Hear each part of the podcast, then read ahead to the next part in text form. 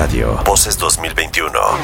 W Radio presenta por W la recta final. Voces 2021. ¿Qué dicen las encuestas? ¿Cuál será el reto para el INE? ¿Cuáles serán los retos para los candidatos? ¿Cómo llega México a las elecciones? Por W, la recta final. Con Carlos Loret de Mola. Voces 2021. Regresamos del corte, estamos conversando con Alexandra Zapata, con María Scherer, Javier Garza, Jan Martínez Arens, Rubén Salazar y Luis Estrada. Les aprecio muchísimo que estemos en este Foro W para analizar en la recta final las elecciones. Eh, Jan, la narrativa de la mañanera contra los datos duros. ¿Es a fin de cuentas de lo que se trata esta elección?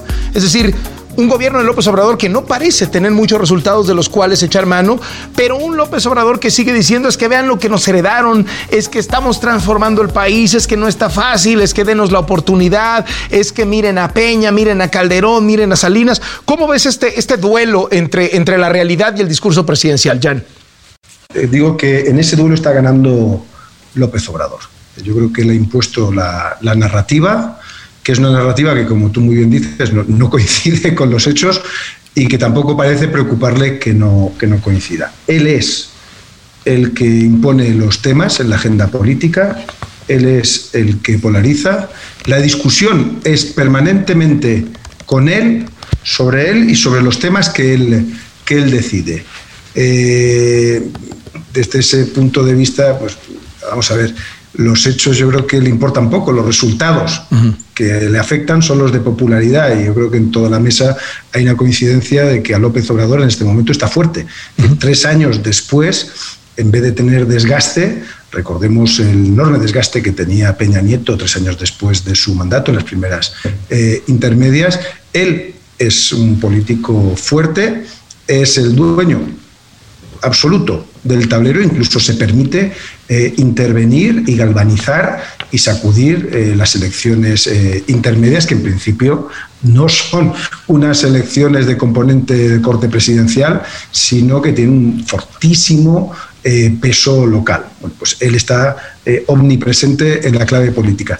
Y tiene una estrategia que le está sirviendo, que es la de no permitir que crezca ningún eh, opositor, no permitir que los partidos que han sido tradicionalmente aquellos que han ejercido la, labor de oposición, el PAN, el PRI o el PRD, de alguna forma existan en esa narrativa. Solamente aparecen cuando eh, son sujetos de ataque, pero con ellos no se abre un diálogo, con ellos no, no se entra ni se establecen puentes, eh, ni tampoco se hace caso a sus propuestas. De hecho, los principales receptores y los principales duelistas en este tablero político son periodistas, son eh, ONGs o son instituciones eh, del Estado fundamentales, como los tribunales o como el INE. Y en ese juego él se siente cómodo y de momento nadie ha sido capaz de desbancarlo. O sea, yo creo que en esa eh, dialéctica que tú decías entre los hechos, los resultados, los avances y las narrativas, su narrativa desde el punto de vista de la efectividad política que se mide en resultados electorales es la vencedora. ¿Crees, María Scherer, que de esto se está tratando la elección? ¿Crees que se está tratando de López Obrador? Y en ese sentido, ¿cómo explicar eh, desde el análisis la popularidad del presidente, la posición de Morena? Mucha gente dice, no, si, lo que se estuviera serían, lo que se estuviera evaluando serían los resultados de gobierno, Morena estaría en el hoyo y la popularidad del presidente estaría en el hoyo. Pero luego tienes la personalidad del presidente, esta, esta capacidad que tiene el presidente de hacer sentir la buena parte de la gente que es de ellos, ¿no? este, este, es uno nuestro que está ahí y que está en Palacio Nacional y le está echando ganas. El pasado nos da asco, no queremos regresar ahí. La oposición, pues no ha sido capaz de estructurar nada atractivo, nada que emocione. ¿A qué atribuyes tú este resultado presidencial, María? A ver, Carlos, eh, con, con respecto a la parte inicial de la pregunta, ¿no? Si se trata esta elección de López Obrador o no, yo, yo diría sí y no. Sí, en parte, ¿no? López Obrador va a estar en la boleta, aunque no va a estar en la boleta, ¿no? Es, es una figura eh, muy vigente, eh, presente como ninguna otra en la discusión pública, que tiene un peso específico, pero también tiene un peso importantísimo. Eh, el factor local en estas elecciones. Ahora, la elección que estamos por vivir es la, la, más polarizada que se haya vivido en, en, muchísimos años, en mucho tiempo. Eh, ¿Acaso la elección presidencial de Vicente Fox en el 2000 despertó de esta manera este nivel de interés, este grado de, involucramiento de, la sociedad mexicana en su conjunto? Eh, los términos y las coordenadas del debate pienso que, revelan lo que está en juego para los dos bandos involucrados. ¿no? Por un lado se habla de la continuidad, de la viabilidad del proyecto eh, supuestamente transformador de López Obrador y por otro se afirma que está en, que está en juego incluso la estabilidad del sistema democrático.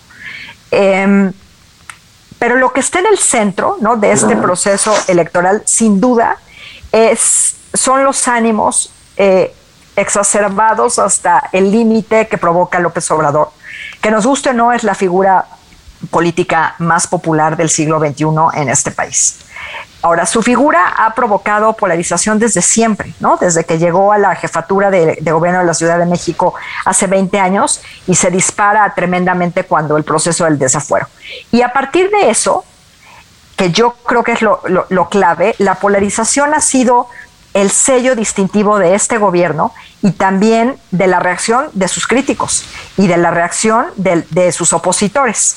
Esa es una forma de gobernar y de comunicar y también ha sido una forma de, defenderse, por ponerlo de alguna manera. Eh, pero es una estrategia que, como decía Jan, lo mantiene presente todos los días, lo, le permite monopolizar la agenda y absolutamente sin duda le funciona. Ahora, por otro lado, la oposición, pues, tú, decías, esta, además, esta habilidad que tiene López Obrador y que lo hace muy bien, por ejemplo, con sus videos, eh, con sus videos de fin de semana, ¿no? Esta, esta capacidad que tiene de, hacer sentirle a, las personas, de hacerle sentir a, los estratos menos favorecidos de la sociedad, utilizando tus palabras, Carlos, que él es parte de ellos, ¿no? Que si esta elección se trata de bandos, él está en ese bando. Por otro lado, está está la oposición, que yo creo que sigue, Alexandra lo decía, creo que en su primera intervención, en la lona o más abajo. Déjame te paso el balón, Javier Garza. Los factores de López Obrador y de Morena. Eh, yo creo que López Obrador quiere que la, elección se trate de él, ¿no? Él quiere anclar la elección en la popularidad que, que él tiene pero lo que se ha dicho y se ha insistido, en esta ocasión López Obrador no está en la boleta. Históricamente, cuando López Obrador no está en la boleta, la votación para la izquierda se cae. Cayó en, en 2009, después de que López Obrador casi gana la presidencia en 2006. Se cayó en 2015. Bueno, ahí porque se, ahí porque se dividió, pero no sacó eh, ni de cerca la misma votación que sacó López Obrador en 2012. Por supuesto, la diferencia aquí es que no tenían los instrumentos del gobierno para poder promover el voto y para poder manejar la agenda y ahora sí los tiene. Pero al final de cuentas, me parece que lo que la gente ve a la hora de, la votación es cómo le ha afectado el gobierno. Hay una discrepancia que a mí me parece muy interesante cuando vio las encuestas y vemos la, la aprobación de López Obrador arriba del 60%, pero cuando vemos desglosado por temas cómo aprueba la gestión del presidente en el tema de seguridad, educación, economía, eh, etcétera, casi todo sale reprobado. En seguridad, reprobadísimo. En manejo de la economía, reprobadísimo. En educación, eh, reprobado también. Entonces, hay una disonancia ahí que a mí me parece muy interesante, pero que probablemente es la misma que se vio en 1997, en 2003 y en 2009, o sea, en las elecciones intermedias de Cedillo, de Vicente Fox y de Calderón, ellos tres llegaron a, esas elecciones también con niveles de aprobación arriba del 60%. Aún así, al partido en el gobierno le fue, eh, le fue mal, le fue peor y perdió posiciones. Eh, también le pasó así a Peña Nieto, pero él llegó con una aprobación más mermada a las elecciones de 2015. Entonces yo creo que el cálculo del elector es diferente al día, al día que llega, el día que llega a la, a la casilla. No le interesa tanto la mañanera, está enterado, eh, pero pues tiene cosas más apremiantes que, que, hacer y tiene una evaluación más personal del, del gobierno. Eh, una, una consecuencia de que el presidente no está en la boleta y que no puede entonces empujar a los demás candidatos, eh, y ese riesgo que corren, es que Morena tiene pleitos internos en prácticamente todas las localidades en donde está compitiendo, producto de la designación de candidatos, gente, grupos internos a los que no les gustó el candidato que pusieron en Nuevo León, o en Chihuahua, o en Sonora, o en donde tú quieras, en Guerrero, o donde sea, o los candidatos alcaldes también, que se están escindiendo, se fueron entonces a operar con otros, con otros partidos, y me parece que eso también juega. En 2018 pasó lo mismo, pero la figura de López Obrador era tan poderosa que arrastró a muchos candidatos. Ahora López Obrador, la gente ya no está votando por López Obrador y por más que López Obrador está pidiendo el voto por él, eh, esto es, me parece, parte de estar dominando la, agenda. Eh, a la hora de, votar, el elector va a ver que, que el que está en la boleta, pues es una persona con la, a la que probablemente tacha de corrupto o de o de advenediza. Eh, no todos los candidatos de Morena tienen la misma, el, la misma estimación pública que tiene el presidente López Obrador. Alexander Zapata, ¿cómo la ves tú? Javier, no solamente eh, no estiman a, muchos de estos candidatos de la misma manera que estiman al presidente, sino yo creo que muchos ciudadanos han visto a estos mismos candidatos en las boletas con otros partidos en el pasado. El chapulineo en este país eh, se, da todos los días y, lo sabemos todos. Ahora, sería interesante saber, y, y yo apostaría que es la gran mayoría, el número de candidatos de Morena que tienen en sus pósters de campaña, en sus eh, fotos de redes sociales, una fotografía de ellos abrazando al presidente López Obrador. Yo creo que el caso de Nuevo León en particular es interesante y Javier, tú seguramente sabes más de esto, pero Clara Luz Flores era una candidata muy bien posicionada, muy respetada por el trabajo que hizo en Escobedo, incluso en, en términos de seguridad y lo que le desplomó su candidatura fue su cercanía o esta visión de cercanía al ser la candidata de Morena y me da muchísima tristeza no ver en este país a una oposición fuerte con propuestas, con visión a futuro y eso es sin duda lo que eh, lo que en, muchos sentidos está desanimando a la gente en este país. Déjame, ahorita, déjame, te detengo igual que a María, porque quiero que en la siguiente ronda hablemos de la oposición. Quedémonos por ahora en el tema de Morena, el presidente Alexandra. Si me das chance un segundito, déjame, le paso el balón a Luis Estrada, quien eh, se come las mañaneras, literalmente, se, se, las come y las eh, analiza y las contabiliza. La narrativa de la mañanera contra los datos duros. Luis, y lo que esto significa para la estrategia del presidente y de Morena en esta elección.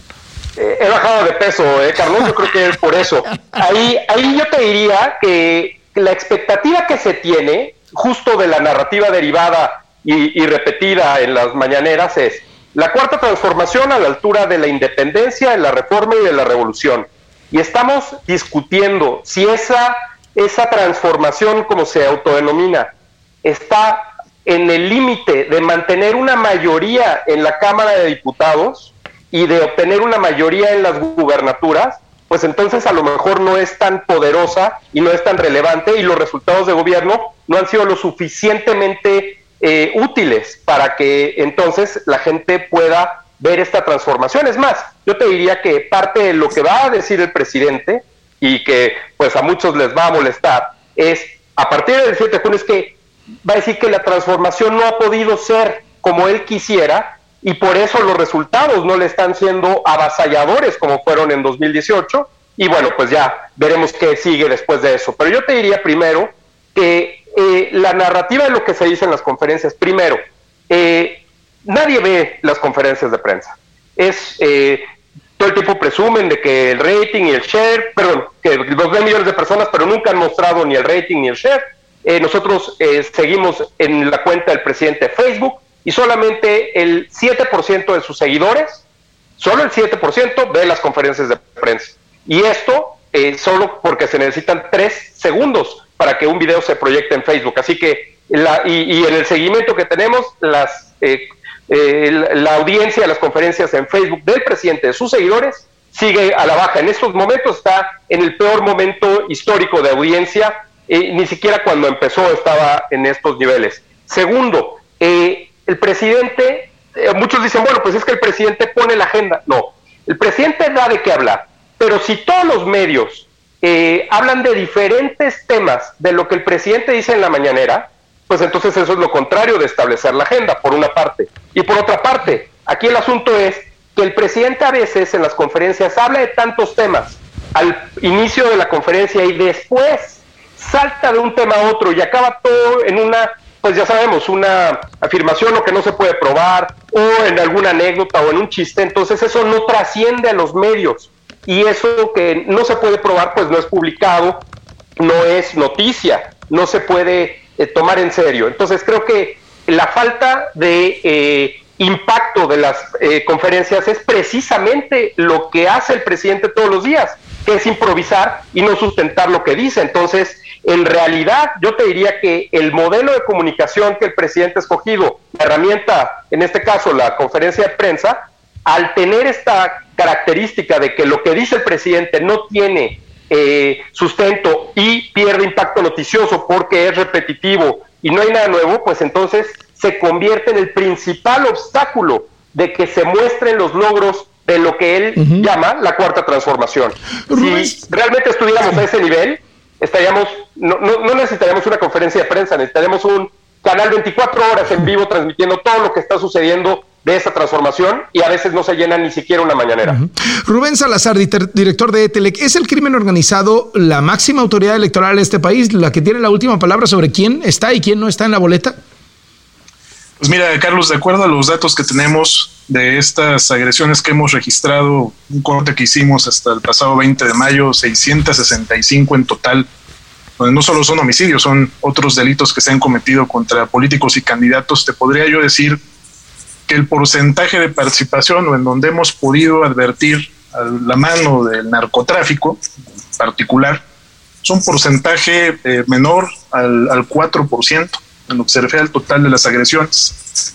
Hay otras bandas delictivas que también han tenido injerencias y ya sumamos al resto de bandas delictivas, entre las cuales hay bandas dedicadas al robo de combustibles, a la trata de personas, a la extorsión, al secuestro, incluso bandas de, asaltantes que han participado sobre todo en, actos de robos eh, violentos e incluso robos sin violencia contra casas de campaña y domicilios particulares de muchos de estos candidatos pues aquí sí ya el, porcentaje aumenta un 17% del total de las agresiones. Yo te podría decir que incluso donde se advierte la mano de grupos de narcotráfico, lo que hemos podido observar también es que las víctimas denuncian la participación incluso de sus propios adversarios políticos. De ahí que yo he señalado esta expresión que manejó el presidente de que el partido del crimen o de la delincuencia estaba eh, imponiendo candidatos y asesinándolos yo he comentado que por arriba de ese partido de la delincuencia, pues no hay que perder de vista que hay un partido de la corrupción, porque cuando se aparta alguien de la contienda, Carlos, ya sea a través de una amenaza, de un secuestro, o peor aún quitándole la vida, debe haber un candidato o una candidata que se está beneficiando política y electoralmente de estas situaciones. Aquí no solamente estamos hablando de que se están violando los derechos humanos de las víctimas, se están violando también sus derechos político-electorales. Sí me parece que es una obligación de todas estas autoridades averiguar quiénes son los autores materiales, los autores intelectuales principalmente, y de haber políticos también detrás de esto, bajo este concepto de narcopolítica que me parece que es más amplio de lo que estamos registrando en estos actos de violencia, pues también me parece que es obligación de la autoridad garantizar que haya justicia, no solo en la parte penal, sino en la parte electoral, porque esto puede abrirle la puerta a muchos eh, candidatos que tienen vínculos delictivos que cuando sean autoridad, Carlos, van a actuar también eh, de manera criminal, van a incurrir en actos de corrupción. Peor aún, pueden incurrir en actos de negligencia criminal en muchos proyectos de obra pública. No se nos pase lo que ya ocurrió aquí en la línea 12 del metro. Los delitos que se pueden cometer son muy amplios cuando una autoridad llega a través de estos esquemas de violencia. Y déjame decirte que el narco, eh, si hemos, nosotros tenemos información más amplia en donde lo que siempre busca es tener la protección institucional, sobre todo de un gobierno local, y esta la obtiene no solo en procesos electorales, ¿eh? cuando también ya son gobiernos en funciones. Muchísimas gracias, Rubén Salazar, director de ETELEC. Volvemos despuesito del corte para hablar de la oposición, de la, creo que coincidimos todos, decepcionante oposición. W Radio presenta por W, la recta final, con Carlos Loret de Mola. Voces 2021. Sí se puede votar en tiempos de pandemia. El Instituto Nacional Electoral, los institutos estatales y la Secretaría de Salud establecieron un protocolo para votar en tiempos de pandemia. Kit responsabilidad del votante. Cubrebocas, careta si lo requiere, alcohol gel, una pluma o un marcador si así lo requieres, sana distancia y ganas de votar. Responsabilidad de los funcionarios de casilla. Cubrebocas, caretas así lo decide, alcohol gel, sana distancia y marcadores sanitizados para emitir el voto. Todos los responsables de casillas tendrán la obligación de sanitizar frecuentemente las zonas en donde se concentra la gente para emitir el voto. La credencial de elector es indispensable. Esta vez solo tú podrás mostrarla. Nadie más podrá tocarla por cuestiones de higiene, pero tendrá que ser mostrada al llegar y al irte de la casilla para validar tus datos. Se mantendrá distancia mínima de metro y medio en la fila. Uso obligatorio de alcohol gel, solo podrán entrar dos votantes a la vez, las mamparas no tendrán cortina para reducir el contacto con superficies, se le dará atención prioritaria a las personas vulnerables. El uso de cubrebocas será indispensable. En caso de que algún votante lo olvide, habrá disponibles en las casillas para garantizar el voto y la seguridad de su emisión, como lo ha dicho el presidente consejero del INE, Lorenzo Córdoba. Y aquel ciudadano ciudadana que no lo lleve, no se preocupe, se lo vamos a dar. El INE va a comprar una dotación muy importante de cubrebocas, van a estar distribuidas en todos los puntos de votación para que quien no lleve el suyo lo pueda usar y entrar a la casilla y ejercer su derecho al voto, entre muchas otras medidas de seguridad. Todas estas medidas han sido consultadas y retroalimentadas por la Secretaría de Salud. El Instituto Nacional Electoral ha cumplido con la estrategia sanitaria y hay condiciones para ir a las casillas, así lo reconoció el subsecretario de Salud Hugo López Gatel. En general hemos visto que está muy bien hecho y que asegura las condiciones favorables para tener elecciones en condiciones de eh, seguridad sanitaria. Así que no hay pretexto, hay condiciones sanitarias para ejercer el voto el 6 de junio. W Radio. Voces 2021. Vamos a escucharnos.